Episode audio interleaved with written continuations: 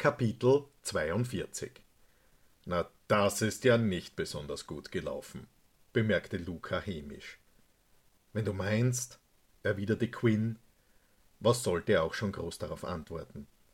Er wusste selbst, dass er in der Schenke versagt hatte. Er war so sehr auf Pablo und seine Geschichte konzentriert gewesen, dass er seine Deckung hatte fallen lassen.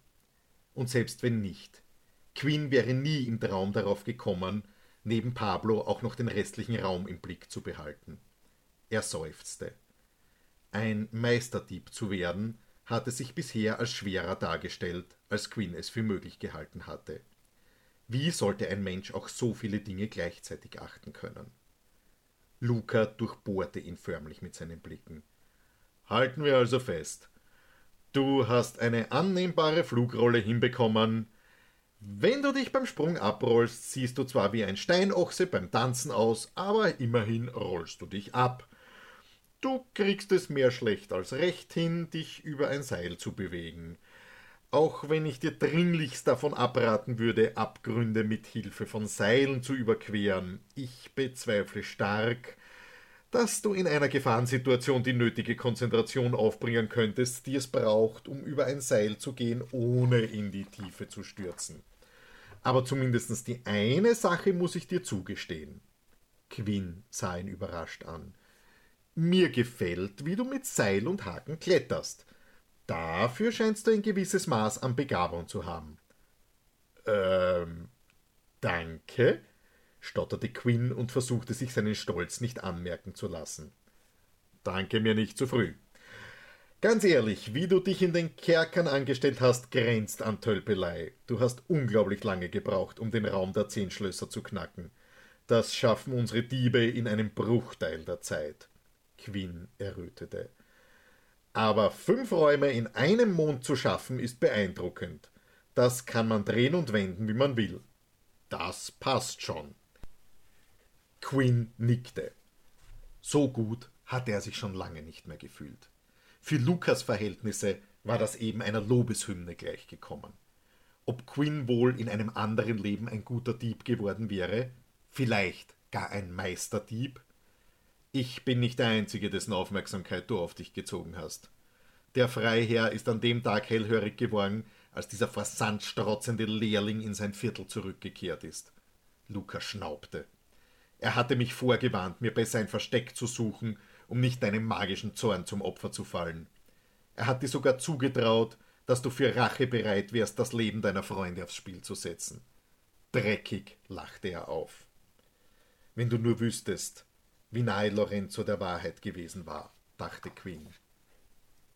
Jedenfalls hat es uns alle beeindruckt, dass du trotz meiner, nennen wir es, kleinen Stupser nicht an Willenskraft verloren hast, sondern gar hinzugewonnen hast.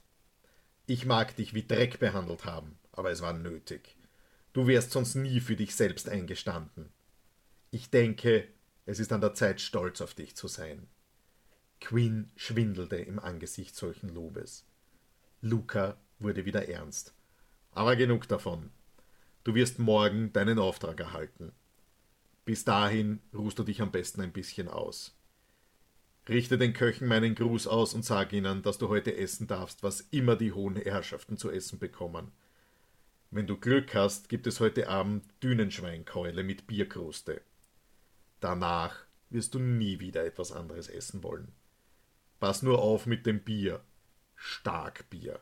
Das steigt einem sofort in die Birne, und du brauchst morgen einen freien Kopf. Luca hatte nicht zu viel versprochen. Tatsächlich durfte Quinn zum Abendessen das erste Mal Dünenschwein probieren. Das Fleisch war so zart und die Bierkruste so kross, dass er sich fühlte wie ein König. Nach all dem Fraß, den er die letzten Wochen über zu essen bekommen hatte, waren die Bratkartoffeln mit den Sandkräutern einfach göttlich. Übervoll und leicht angeduselt ließ Quinn sich nach seinem Festmahl zufrieden auf seine Britsche fallen. Da bist du ja, begrüßte ihn Luca. Quinn hatte den gesamten Tag über nur mit Grübeln zugebracht, was ihn wohl bei seinem Auftrag erwarten würde. Er war froh, dass es nun endlich losging. Luca hatte im Ausrüstungslager auf ihn gewartet. Und? Bereit? Luca grinste breit. Quinn zuckte mit den Achseln. Ich bin hier. Das sind Aid und Kaladin. Luca deutete mit dem Kopf zu den beiden Dieben, die neben ihm standen. Sie werden dir bei deinem Auftrag behilflich sein. Quinn nickte den beiden zu. Doch keiner der beiden machte auch nur Anstalten, sich zu rühren. Für deinen Auftrag benötigst du eine andere Art Ausrüstung. Das, was Quinn als erstes ins Auge stach, war ein Schädel von einem Tier mit geschwungenen Hörnern. Das ist der Schädel eines Elderbugs aus dem Zauberpfuhl hinter den Klippen. Ein recht unheimlicher Ort, erklärte Luca. Und was soll ich damit? fragte Quinn. Einen Ritus zur Geisterbeschwörung durchführen? Luca brustete los. Was ist so witzig? Nicht ganz. Der Schädel und dieses wunderschöne purpurfarbene Gewand dienen deiner Verschleierung. Das ist ein Scherz, oder? Queen machte große Augen. Das sind doch die Farben von. Helena. Korrekt, unterbrach ihn Luca. Schon mal was vom Fest der Toten gehört? Quinn nickte steif. Ja, es wird überall dort gefeiert, wo die Menschen noch etwas. Er unterbrach sich. Hinterwäldlerisch leben? fragte Luca und zwinkerte ihm zu. Quinn strich sich mit zittrigen Händen die Haare zurück. Sprich ruhig aus, was du denkst. Aber darum geht es nicht. Helena und ihre Schergen sind alles andere als hinterwäldlerisch. Sie feiern das Myria Arcanum, das mystische Fest der Heimlichkeit. Es findet nur alle sechs Jahre statt und noch nie haben sie einem Außenstehenden gestattet, daran teilzunehmen. Es ist ein Fest, an dem die Ahnen besungen werden. Traumbanner und Seelenlichter, Geisterflüsterer und Bildweber, alle versammeln sich zu diesem Anlass. Nekromanten und, ach, einfach alles, was sich im Jenseits und der Vergangenheit Erfüllung und Ewigkeit verspricht. Und dort soll ich hin? Als Außenstehender? Warum sollte ausgerechnet ich da reinkommen? wenn es selbst den größten Meisterdieben noch nie gelungen ist. Du hast das Glück, dass es unseren Meisterdieben gelungen ist, sich Zugang zum purpurnen Reich zu verschaffen, um überhaupt an drei Verkleidungen zu kommen. Und außerdem hast du mit Aid und Kaladin zwei Meisterdiebe als Unterstützung an deiner Seite. Und was genau soll ich bei Helena? Queen wurde mulmig zumute. Helena, die Wächterin der Worte, die Wissende, die Baronin, die aus Worten ihre Macht schöpfte, wie andere aus Gold und Stahl. Luca nickte. Dazu kommen wir jetzt. Seit Wochen finden bereits die Vorbereitungen statt. Es kommt zu Engpässen in der ganzen Stadt, weil Helena sämtliche Waren aufkauft. Blut und Mondfäden, Schattenblüten und Nebellichter, Geisterstimmen und gar Lichter von Graublutfeien soll sie einschiffen lassen haben. Was sind Graublutfeien? Dunkle Feen. Luca winkte ab. Aber darum geht es nicht. Was ich damit sagen möchte, ist, dass dieses Fest größer wird als alle bisherigen Feste zuvor. Denn dieses Jahr stehen die Sterne für diese eine Nacht anders. Und die Purpurnen glauben, dass über die Sterne Geheimnisse mächtiger Magier und Gegenstände in diese Welt getragen werden. Quinn wurde hellhörig.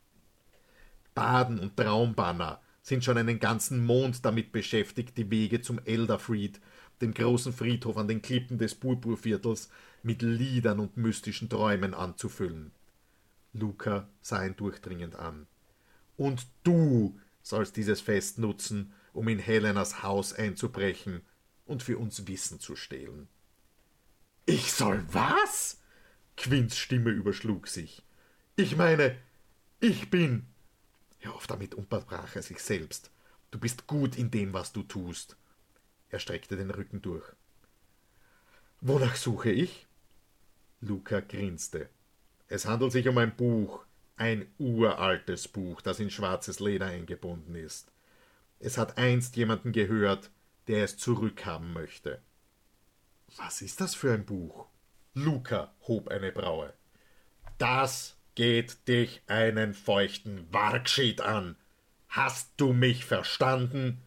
Mache nicht den Fehler, auch nur einmal in dieses Buch hineinzuschauen, sonst könnte es sein, dass du eines Morgens nicht mehr aufwachst. Quinn hatte die Drohung mehr als gut verstanden. Ein schwarzes Buch also. Kannst du mir sonst noch etwas darüber sagen? Ich meine, was, wenn es noch mehr davon gibt? Luca schüttelte den Kopf. Helena lässt grundsätzlich all ihre Bücher in Purpur einbinden. Aber sie würde es niemals wagen, das schwarze Buch einbinden zu lassen. Niemals. Das weiß ich sicher. Also gut, wie genau soll das ablaufen? Ich nehme mal an, dass Helena ihr Haus bewachen lässt. Da hat jemand fleißig gelernt, wie mir scheint. Luca lachte. Es wird eine große Prozession geben. Die Ewigsehenden werden die Scharen auf dem Platz der vielen Gesichter erwarten. Von dort aus beginnt ein Pilgerzug in Richtung des Friedhofs. Folge dem Zug. Doch halte unter allen Umständen Abstand zu den Priestern. Sie sehen mehr, als du dir vorstellen kannst. Wie meinst du das? Um zu einem Ewigsehenden zu werden, muss sich ein Novize im Verlauf seiner Priesterweihe die Augenlider abtrennen.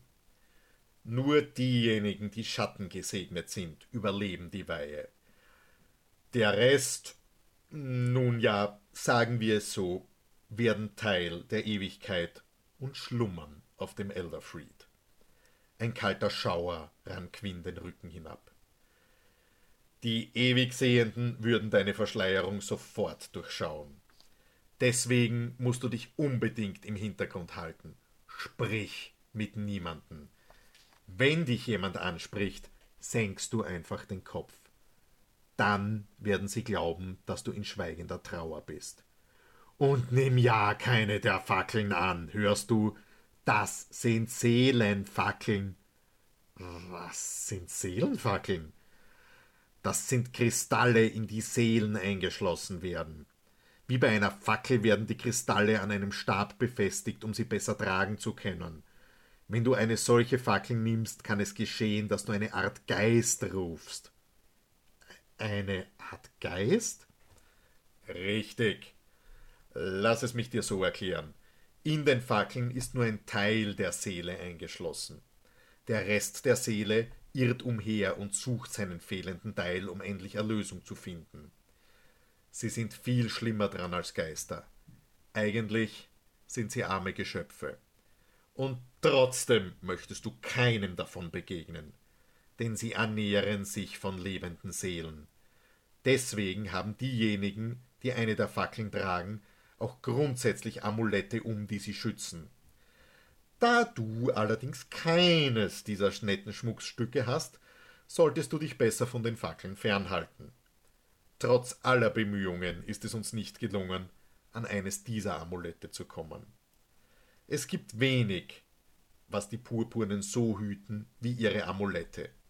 Aus gutem Grund.